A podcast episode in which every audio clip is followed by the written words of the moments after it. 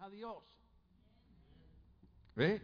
Mucha gente ha aprovechado la pandemia para irse deslizando, yéndose eh, resbalando, pero otros como ustedes que están aquí hoy han usado la pandemia para decirle al Señor, igual que Daniel, nosotros vamos a seguir siendo fieles a ti, vamos a seguir siendo leales a ti, vamos a seguir alabando tu nombre, porque la, Biblia enseña, hermano, que, que si, si, si, si hay cosecha, alabamos a Dios, si no hay cosecha, alabamos a Dios, si hay salud, alabamos a Dios, si hay enfermedad, alabamos a Dios, si hay dinero, alabamos a Dios, si no hay dinero, alabamos a Dios, no importa la situación, alabamos a Dios, porque la Biblia dice que yo le alabo de corazón y, y dice el corito, y si me faltan las manos, yo le alabo con los pies, si me faltan los pies, yo le alabo con el alma, y si me falta el alma porque me fui con él. Esa parte es bien importante porque una de las cosas que nosotros tenemos que eh, eh, tener presente es que las promesas de Dios se van a cumplir, no importa lo que nosotros opinemos. De hecho, los días que estamos viviendo son días proféticos. Diga conmigo, días proféticos. Todo lo que estamos viendo, todo lo que está aconteciendo, eh, ahora el gobernador vuelve y pasa otra ley y todas las leyes son en contra de la moral, todas las leyes son en contra de la familia, todas las leyes son en contra de, la protección de los niños. Entonces estamos viendo que todo lo que está ocurriendo es eh, un cumplimiento profético de lo que el Señor había hablado. Inclusive yo, yo me atreví a decir y me atrevo a repetir que Jesucristo dijo que como fue los días de Sodoma y Gomorra, así serían los días, los días del tiempo del fin. Esos son los tiempos que estamos viviendo. Como fue los días de Noé, así también serán los días del tiempo del fin. Esos son los tiempos que estamos viviendo. ¿Qué dice de los días de Noé? la Biblia dice que los días de Noé la gente estaba comiendo, bebiendo, casándose, dándose casamiento, o sea, e, e, en un ambiente desordenado. Y la Biblia dice que así como fue en los días de Noé, sería los días del tiempo del fin. ¿Qué es lo que ocurre? Que en los tiempos del fin todo el mundo anda en locura, todo el mundo anda en protesta, todo el mundo anda en cosas, menos en recordar que estamos viviendo días proféticos que la Biblia dice, el que esté limpio, límpiese aún más.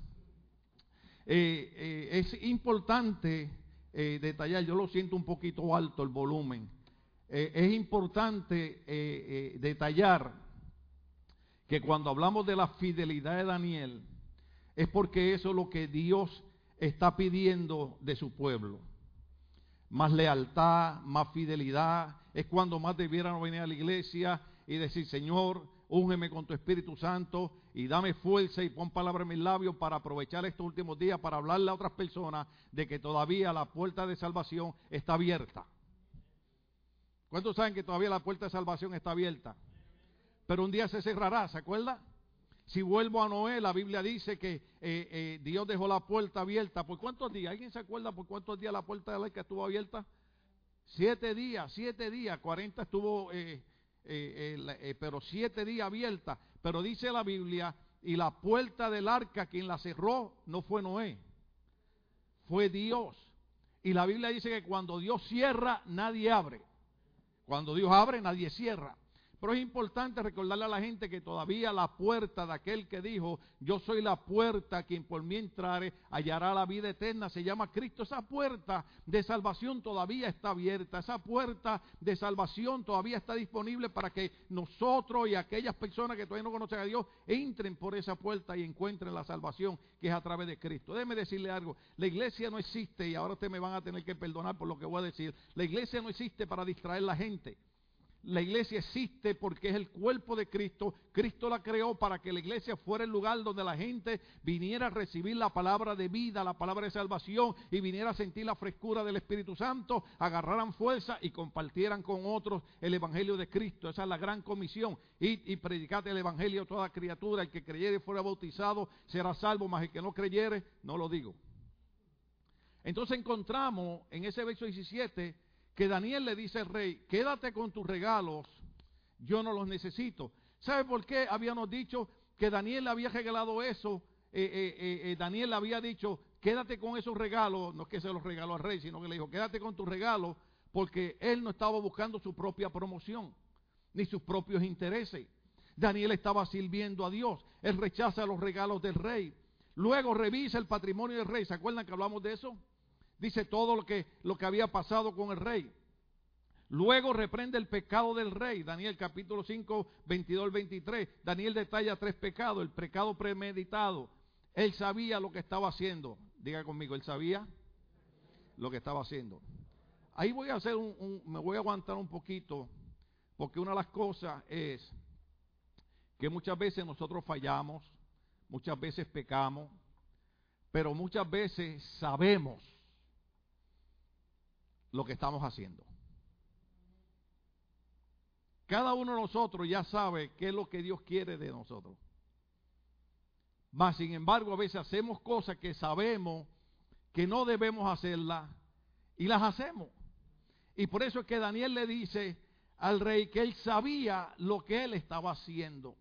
Entonces, una de las cosas que nosotros debemos de hacer, hermano, es volver, como cité el domingo anterior, la Biblia dice, paraos en los caminos, preguntar por las sendas antiguas y caminar por ellas. Yo sé que la gente ve esto como una religión, yo sé que la gente ve esto como un fanatismo religioso, pero déjeme decirle algo, si usted tuviera una enfermedad y el médico le dijera, tengo que darte esta medicina y a usted no le gusta la medicina, pero esa medicina te va a quitar la enfermedad, ¿se tomaría la medicina?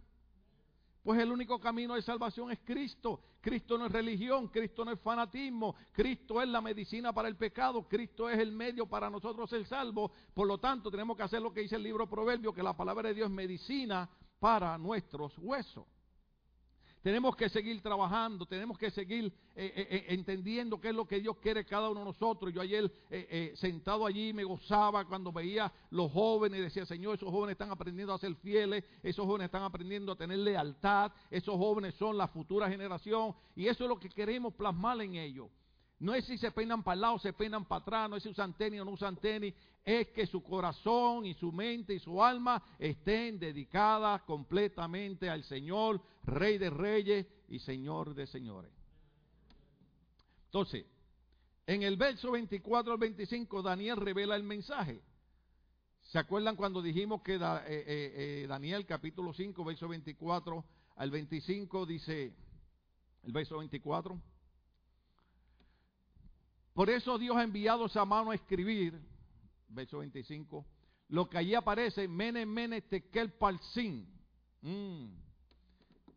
Entonces ahora lo está leyendo porque, porque el, reino, el reino entiende eso, el reino sabe que, cuál es la interpretación de eso. Mas sin embargo, este hombre llamado Daniel, que es un verdadero profeta, recuerde que la razón por la que hemos dicho que estamos hablando de Daniel, verdadero profeta de Dios, es porque en estos días en Facebook, en Instagram, en YouTube, hay un montón de profetas diciendo un montón de cosas. Y yo quisiera que la iglesia entendiera que la Biblia dice que no hay cosa más segura, dijo el apóstol Pedro, que estudiar las sagradas escrituras.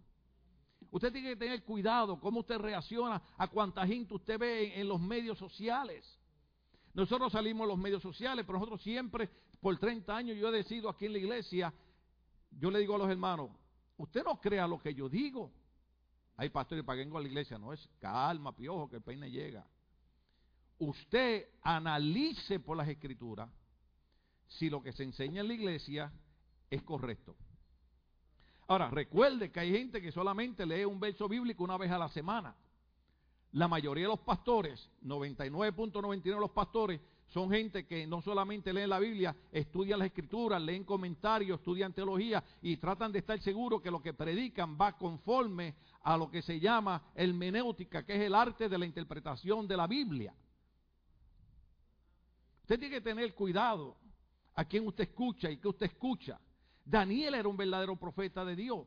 Por eso es que cuando pasa el tiempo, aunque tal vez Nabucodonosor, eh, eh, eh no lo conocía, la reina cuando entra le dice, cuando tu papá Nabucodonosor era rey, había un hombre que tenía el espíritu de los dioses y daba las interpretaciones. ¿Por qué? Porque al pasar el tiempo se probó que Daniel era un verdadero profeta de Dios. Entonces ahora le está leyendo el mensaje. Dale un poquito, dale, dale el verso 26. Vamos a darle un poquitito por ahí. Qué pena que, ya estemos terminando. Pues bien, esto es lo que significan esas palabras. Mene, Dios ha contado los días del reino de su majestad y le ha puesto un límite. Tekel, su majestad ha sido puesto en la balanza y no pesa lo que debería pesar. Parsin, el reino de su majestad se ha dividido y ha sido entregado a medos y persas. Entonces Belsasar ordenó que se vistiera a Daniel de para que se le pusiera una cadena de oro en el cuello y que se le nombrara tercer gobernador del reino.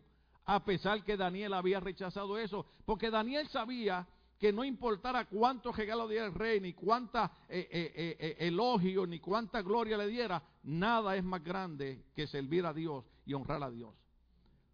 De nada sirven los honores humanos si no tenemos el favor de Dios. De nada sirven las glorias humanas si no tenemos la gloria del Espíritu Santo sobre cada uno de nosotros. Entonces, cuando Daniel lee y da la interpretación, acuérdese que Daniel también está pensando como yo le digo esto al rey. Pero una de las cosas importantes es que la fidelidad de Daniel hacia Dios prácticamente lo obliga abrir su boca y hablar y decirle, esto es lo que hay, tu reino ha sido dividido y ha sido entregado a los medos persas. Lo que, lo que Belsasar no sabía es que mientras él estaba celebrando una orgía y estaba en borrachera, ¿se acuerdan que hablamos de eso? y estaba violando todos los protocolos de los reyes anteriores, los medos están afuera planeando cómo invadir la Babilonia. Ahora, Babilonia es imposible de conquistar. Pero yo les dije a ustedes algo. ¿Se acuerdan cuando les dije que había un secreto en Babilonia? Había un río que corría por debajo de las murallas de Babilonia, que era lo que alimentaba a Babilonia y así. Había cosechas. la ciudad de Babilonia estaba súper protegida. Nadie la podía conquistar. ¿Cuántos de nosotros a veces nos hemos sentido tan fuertes espiritualmente que pensamos que nunca vamos a ofender a Dios, que pensamos que nunca vamos a caer, que pensamos que nunca vamos a fallar y a veces que en lo más pequeño caemos reventados? La Biblia dice, las zorras, las zorras pequeñas son las que echan a perder la cosecha. La Biblia dice que había un hombre que le llaman el hombre más sabio del mundo, se llamaba Salomón. Sin embargo, Salomón cayó en lo más sencillo, en lo más fácil. Dios le había dicho a Salomón, no quiero que te enredes con mujeres. O sea, que solamente tuviera su esposa. Ahí hay que aclarar rápido, inmediatamente. Porque alguien empezó, ahí está la solución. No, no, no, la solución está en tener una sola mujer. Eso como que no gustó mucho. Pero Dios le había dicho al rey, no te envuelvas con muchas mujeres. ¿Y sabe qué hizo Salomón? No solamente tuvo muchas esposas, sino que se mezcló con mujeres extranjeras que adoraban otros ídolos y tenían otras religiones. Y eso fue lo que destruyó a Salomón. Muchas veces nosotros pensamos como, como Belsasar o como Salomón, que somos muy fuertes y de momento cuando menos nos imaginamos, el enemigo nos tumba. Hay gente que ha dejado de venir a la iglesia, que se ha ido de los caminos del Señor porque han caído por un pecado que, ellos pensaron que nunca iban a caer. Pero yo dije a principio de mensaje que no importa cuán profundo caiga el hombre, no importa cuán hondo esté el hombre, no importa en cuán lodo esté el hombre, la misericordia de Dios todavía se sigue extendiendo para levantar al hombre que cae. Lo que pasa es que eh, eh, el diablo es experto en dañar nuestra mente. Ya pecaste, ya fallaste, Dios no te quiere, el pastor no te quiere, los líderes no te quieren, la iglesia no te quiere, te rechazaron, mira, ya te miraron. No, eso son mentiras del diablo, diga conmigo, mentiras del diablo. Jesucristo dijo que el diablo es padre de toda mentira. En la iglesia queremos a todo el mundo y no importa cuánto usted haya caído, queremos darle la oportunidad que se levante. Lo único que queremos es que usted disponga su corazón para levantarse. ¿Estamos aquí todavía? Entonces esa, esa parte es importante porque, como predicaba el pastor Noel Sierra Junior en la noche, mientras Belsasar estaba distraído, diga conmigo distraído, mientras él estaba distraído en su fiesta, el enemigo venía ya planeando cómo conquistar, cómo entrar a Babilonia. Y dice la Biblia, verso 30 al 31 del capítulo 5. El punto número 5 es la caída de Babilonia la caída de Babilonia. Esa misma noche, ¿alguien sabe qué noche era esa? La noche de la fiesta, la noche de la borrachera, la noche de la orgía, la noche del sacrilegio, porque recuerde que Daniel le dice a Belsasar, agarraste los vasos sagrados del templo de Dios que tu padre Nabucodonosor se había traído de Jerusalén y los había puesto en el templo del Dios de ustedes que es un Dios falso y tú hiciste un sacrilegio, tú ofendiste a Dios. Mientras él está en todo ese ambiente, la Biblia dice que esa misma noche fue asesinado Belsasar, rey de los babilonios. Oiga bien, fue asesinado Belsasar, rey de los babilonios. Muchas veces nosotros tendemos a escuchar malos amigos que al Evangelio. Y se nos olvida que muchas veces son nuestros propios amigos los que nos asesinan espiritualmente. ¿Cuánto estamos aquí? Entonces dice la Biblia, esa misma noche fue asesinado Belsasar, rey de los babilonios, y Darío el persa se apoderó del reino. ¿Se acuerda que le decía la escritura? Que el reino había sido dividido y había sido dado a los medos y a los persas. ¿Sí? Esto, es mucho, esto, esto es profecía. Esto, eh, los viernes, venga para acá, Tony empezó un tema tremendo, Gio también brega con esto. Pero la palabra profética jamás dejará de cumplirse. Jesucristo dijo de esta manera, oiga bien, el cielo y la tierra pasarán, pero mis palabras no pasarán ciertamente. No importa lo que esté haciendo el gobierno ahora mismo en California, una de las partes clave que le dijo Daniel tanto a Nabucodonosor como a Belsasar, que el Dios de los cielos rige sobre todos los gobiernos. Que un día Dios llamará cuenta a estas personas, sí, pero que no importa lo que esté pasando, déjeme decirle algo, en medio de todas estas leyes contrarias de la moralidad y en contra de la familia y en contra de los niños y en contra de las iglesias y en contra de las religiones, déjeme decirle algo, nosotros debemos cantar y alabar y glorificar al Señor porque significa que pronto el Señor cumplirá su promesa y vendrá una gloria porque la Biblia dice que la gloria postrera será mayor que la primera. Una de las cosas que Dios prometió que antes de levantar su iglesia volvería a haber un derramamiento del Espíritu Santo como nunca antes lo había habido. Déjeme decirle algo, antes de que Dios levante la iglesia, todos estos enemigos de la iglesia van a ver una iglesia llena del poder del Espíritu Santo, una iglesia que alaba, una iglesia que glorifica, una iglesia que ha aprendido a serle fiel a Dios. Oh, usted lo va a ver con sus propios ojos. Usted lo va a ver con sus propios ojos.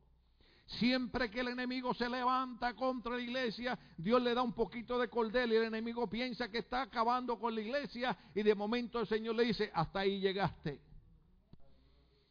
Oh, sí, cuando el diablo fue y le dijo a Dios, claro, Job te sirve porque lo tienes bendecido, quítale lo que tiene para que vea cómo maldice tu nombre. ¿Y sabe qué le dijo Dios al diablo? Vete, toca su cuerpo, quítale la riqueza, quítale todo. Dios le dio un pedacito de cordel. Pero usted ha leído el libro de Job. Usted ha visto que después de todas las aflicciones y todos los sufrimientos y todo lo de Dios, la Biblia dice que el Señor bendijo el doble a Job de lo que él había perdido. ¿Sabe qué significa eso? Que en medio de lo que estamos pasando, hermano, oh, aleluya. En medio de lo que estamos pasando, viene un derramamiento y una unción del Espíritu Santo, que vamos a comenzar a ver a Dios haciendo cosas que usted pensará, eso yo escuchaba que ocurría 50 o 100 años atrás. Pues prepárese porque antes de la venida del Señor, en medio de lo que está ocurriendo, Dios va a ungir con aceite fresco. Dije, Dios va a ungir con aceite fresco, Dios va a ungir con aceite fresco a la iglesia y el nombre de Dios será glorificado. Personas que nunca ni escalofrío le ha dado en la iglesia, prepárese que el poder de Dios los va a tocar. Y va a haber que buscar cuatro o cinco personas que lo amarren y lo agarren. Oh, aleluya. Usted ha visto, usted ha visto de momento que estamos bien tranquilos en el culto y personas empiezan a danzar y hay que aguantarlos, hay que amarrarlos. Oh, aleluya. Yo tengo cuidado especialmente cuando las mujeres salen danzando en el espíritu porque si me dan un taconazo en los pies me matan. Oh, aleluya. Pues usted tiene que prepararse porque si usted está pidiendo que Dios lo toque, que Dios lo llene, pues eso es lo que viene. Viene una llenura fresca.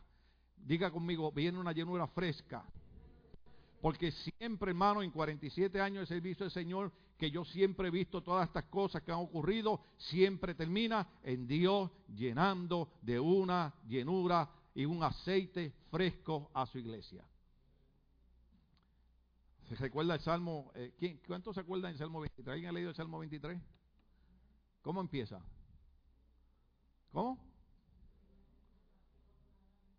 El Señor es mi, mi, pastor, nada me faltará, en lugares dedicados pastos hará hacer, junto a vos reposo me pastoreará, confortará mi alma. Ah, ya me lo pusieron ahí. Qué listos son. Ok, el Señor es mi pastor, nada me falta. En verdes pastos me hace descansar junto a tranquilas aguas me conduce. Eso yo lo cito de madrugada. Me infunde nueva fuerza. Déjalo ahí. Me infunde nueva fuerza. Me infunde nueva fuerza. Diga conmigo, me infunde nueva fuerza. Me guía por senda de justicia por amor a su nombre. Aún si voy por valles tenebrosos, no temo peligro alguno porque tú estás a mi lado. Tu vara de pastor me reconforta. Dispones ante mí un banquete en presencia de mis enemigos. Y mire la, esa última partecita. Has ungido con perfume mi cabeza. Tóquese la cabeza y diga, has ungido con perfume mi cabeza. Ha llenado mi copa a rebosar. ¿Sabe lo que es eso? ¿Sabe lo que es eso? Eso es gozo, eso es alegría, eso es bendición de Dios. Otras versiones dicen, unges mi cabeza con aceite. ¿Sabe lo que significa eso? Que no importa lo que esté pasando, no importa lo que se esté moviendo, hermano, la palabra de Dios se va a cumplir y el Señor le prometió a su iglesia, el Señor le prometió a su iglesia, el Señor le prometió a su iglesia, nunca los dejaré, nunca los abandonaré, siempre estaré con ustedes hasta el fin del mundo. Por eso Pablo se atreve a decir por el Espíritu Santo, Pablo se atreve a decir, en breve la iglesia le aplastará la cabeza a Satanás. Ahí donde usted está, haga así con el pie. Aplástele la cabeza ahí donde usted está. Volvemos a Daniel. Aleluya. Entran este pueblo enemigo, verso 30, vamos al verso 30, Daniel capítulo 5. Verso 30, Daniel capítulo 5. Esa misma noche fue asesinado Belsasar, rey de los babilonios, y Darío el persa se apoderó del reino. Verso 31. Para entonces Darío tenía 62 años. Ahora, lo leímos y usted dice, bueno, pastor, sí, ya, ya agarré la onda, ya entendí, sí, este, Belsasar se volvió loco, ofendió a Dios y Dios le quitó el reino y se lo dio a los medos y a los persas.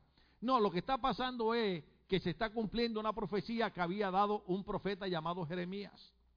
Jeremías capítulo 25, verso 1 al 14. Jeremías capítulo 25, 1 al 14. Qué pena que ya estamos acabando. Jeremías capítulo 25, 1 al 14. Jeremías había profetizado este evento. O sea, ¿a dónde yo los quiero llevar, iglesia?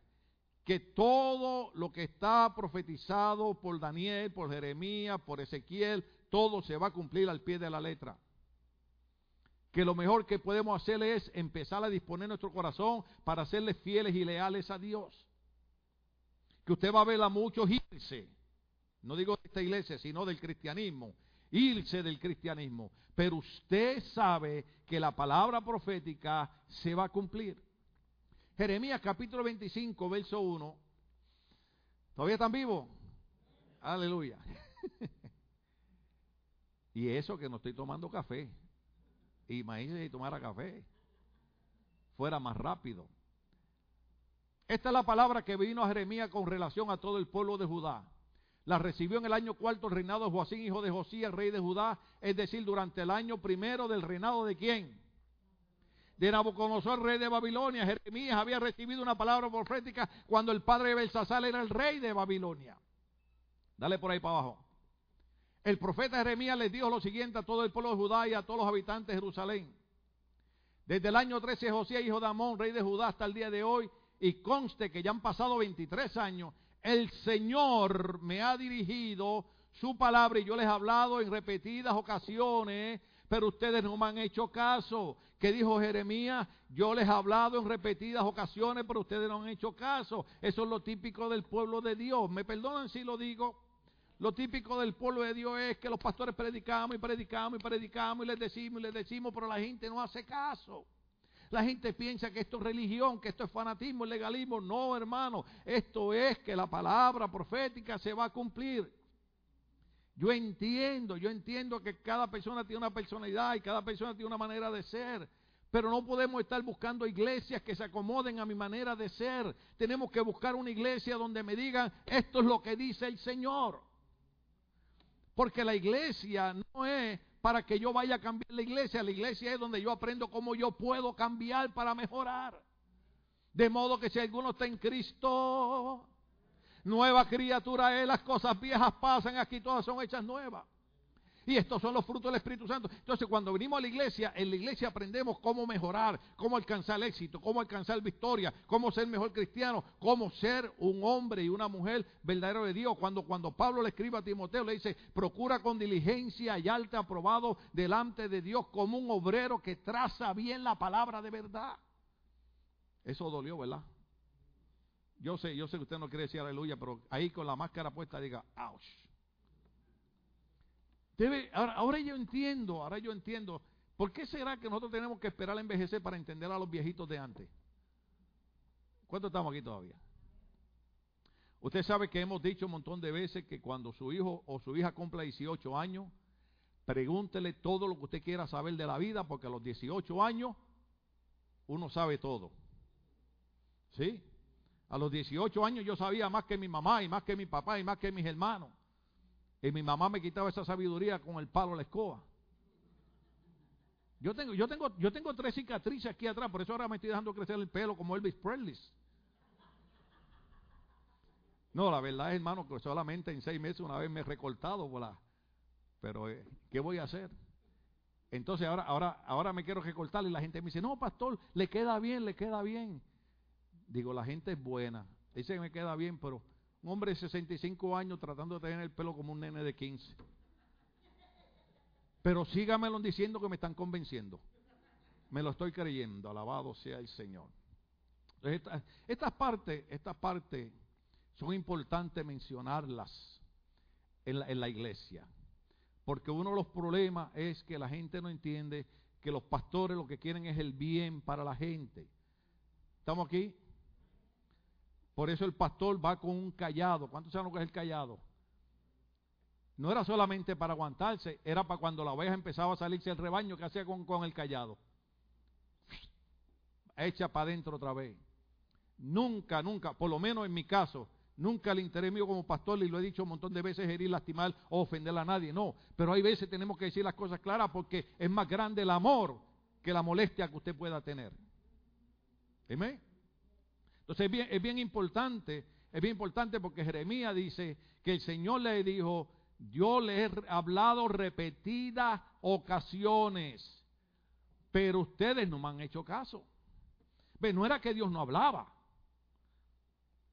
Alguien una vez puso en, Facebook, no es que Dios no me habla, es que yo no hago caso. ¿Cuántos estamos aquí? Vamos a ver, ¿cuántos padres hay aquí? Levanten la mano los padres. Todos los padres que están aquí, en alguna ocasión usted le ha tenido que haber contado a su hijo. Cuando digo, ajá, thank you, thank you. Una, dos, a la tercera. Aunque hay padres que ahora cuentan una, dos, cincuenta, sesenta. No, mi mamá era una y, y el número dos era un golpe. Te dice violencia de abuso de menores.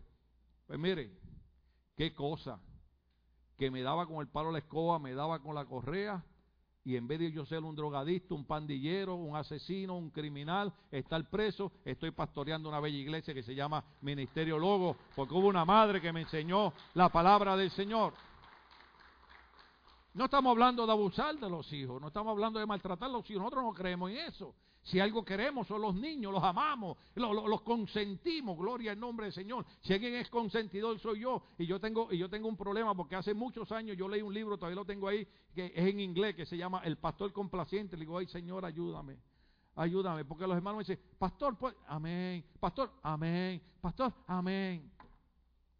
Nosotros amamos a la gente, nosotros queremos que la gente eche para adelante, y los niños y los jóvenes más. Pero si usted ama a sus hijos, y usted quiere que cuando usted se vaya con el Señor, su hijo quede bien, usted tiene que guiarlo por el camino de la verdad. Deuteronomio capítulo 6, y estas palabras se les leerá a tus hijos al levantarte durante el día, al acostarte, porque sabe que es verdad que molestamos cuando le decimos a los hijos, dale que es tarde, pero después los hijos dicen, qué bueno que papi y mami me corrigieron cuando era tiempo. No espere que su hijo tenga 15 o 18 años para regañarlo. Corríjalo desde chiquito. Yo creo que yo terminé siendo pastor, aparte de que siempre digo que trabajaba, ay, se me fue el tiempo. Un minuto, un minuto. Porque eh, yo tengo, yo tengo un enredo, por eso es que yo no ataco ninguna religión, aunque creo que el único camino de salvación es Cristo. Pero mi tía me llevaba a la primera iglesia bautista de Ponce, Puerto Rico. Cuando digo Ponce, Puerto Rico, estoy hablando de cosas grandes, ungidas, poderosas. Ah, no, que su país nada más. Yo cuando usted habla de su país, yo lo... La gente cuando habla de México, ¡oh! Quintana Roo, la gente cuando habla de Guatemala, ¡oh! Los mayas, Molonticú, ¡oh! Honduras, ¡ah! ¡oh! Que la playa aquella que vienen los gringos, ¿ah? Los salvadoreños, ¡oh! La poposa, la puerta del diablo. Pues entonces también yo tengo que hablar bien de mi país, ¿sí o no? Entonces, ya por estarlo molestando se me perdió el hilo. No. ¿Cómo va, cómo, a creer? ¿Por dónde iba? Oiga esto. Mi tía me llevaba a la primera iglesia bautista. Y mi abuela, gloria a Dios por las abuelitas. ¿Habrá abuelitas aquí? Levanten la mano a las abuelitas. Ah, ustedes son la cosa más linda que existe. Oiga, porque mi abuela, qué buena era mi abuela. Qué cariñosa era mi abuela. Cuando mi mamá me corría con el palo a la escoba, yo empezaba, nosotros le decimos a la abuela en Puerto Rico, le decimos abuelita. Y yo empezaba, abuelita, abuelita, abuelita, y yo corría y me abrazaba con ella. Y ella levantaba la mano y decía a mi mamá, deja el muchachito quieto. Y, yo decía, esto es lo mejor que existe. Oiga, hasta que llegaba el domingo. El domingo, mi abuelita se levantaba a las 5 de la mañana. y me decía, levántate que vamos para la misa de las seis. ¿Y qué te cree que hacen los niños? Oiga, usted puede creer el abuso que yo sufrí. Yo necesito terapia. Mi abuela venía en una cacerola, traía agua y me la echaba en la cara. Y yo despertaba todo asustado, Le digo, esta estuvo con los Marines o algo, o aprendió ese arte de la tortura con, Oiga, hermano, y después era a pies para la catedral. El domingo que viene le voy a enseñar una foto de la catedral de Ponce. Se llama la catedral de, de, de, casualidad de Guadalupe. Caminando hasta la misa. La misa era en latín, yo no entendía nada que hablaba el cura. Y yo hacía todo automático. Pero ¿sabe qué me enseñó mi abuelita? Cuando chiquito, no a los 18 años, cuando chiquito, hay que levantarse y ir al templo, a la casa de Dios, a darle gracias a Dios por su bondad y por su misericordia. Mire, en Puerto Rico la costumbre es que cuando uno pasa por frente de la catedral hace la señal de la cruz. Y yo como pastor y como cristiano y evangélico, muchas veces cuando voy a Puerto Rico y paso por frente de la catedral, de momento hago, y digo, no, no, no, ya Cristo me libertó, ya Cristo me salvó. Pero eso es, me enseñó a respetar la casa de Dios, me enseñó a respetar el servicio de Dios, me enseñó que a Dios había que honrarlo y serle fiel hasta que muramos. Seguimos acá. El Señor les ha hablado en un montón de ocasiones, pero ustedes no han hecho caso. Desde el año 3. Adiós, ¿te fuiste para atrás o qué? Dale, dale al, verso 4. Ahora sí, ahora sí voy a las millas. Además, una y otra vez, ¿cuántas? Una y otra vez el Señor les ha enviado a sus siervos los profetas, pero ustedes ¿qué? No los han escuchado ni les. El problema no es Dios, el problema somos nosotros. Dios envía a los profetas, Dios envía a sus siervos, pero no prestamos atención y no escuchamos. Por eso era que mi abuelita a la primera que, que yo no la prestaba atención me jalaba por las orejas. ¿Cuánto estamos aquí? Y yo sé, y yo sé que esto es feo decirlo, hermano, pero, pero una de las cosas que tenemos que pedirle un favor a la gente es usen la tecnología, usen el teléfono, usen las tabletas, pero cuando estén en el servicio, no usen la tecnología para, para ver las redes sociales, qué le dijo el amigo, qué le dijo la amiga, qué pasó aquí, no, úsalo solamente para leer la Biblia, porque cuando estamos en la casa del Señor, venimos a oír la palabra de Dios, queremos fortalecernos porque queremos ser más que vencedores en la vida. Mm. Mire, esa es la... Les digo que veo la cartera y me acuerdo de mi abuelita. Ahí me llevaba mi abuelita a las 6 de la mañana. Nosotros estamos empezando el culto a las 11. Después de dormir, desayunar, hasta, hasta almorzar de una vez si quiere. Alabado sea el Señor. Yo he visto, yo he visto una o dos personas que han venido a la iglesia que yo creo que desayunan y almorzan a la misma vez. Porque a veces, hay veces que uno está predicando y ya están. Yo digo, esa diabetes, esa diabetes los está matando. Pero un día, un día yo me voy a bajar del altar, voy a seguir hablando y me lo voy a sentar al lado. Y como yo tengo un taser, ¿cuándo saben lo que un taser? La pistolita esa que da corriente.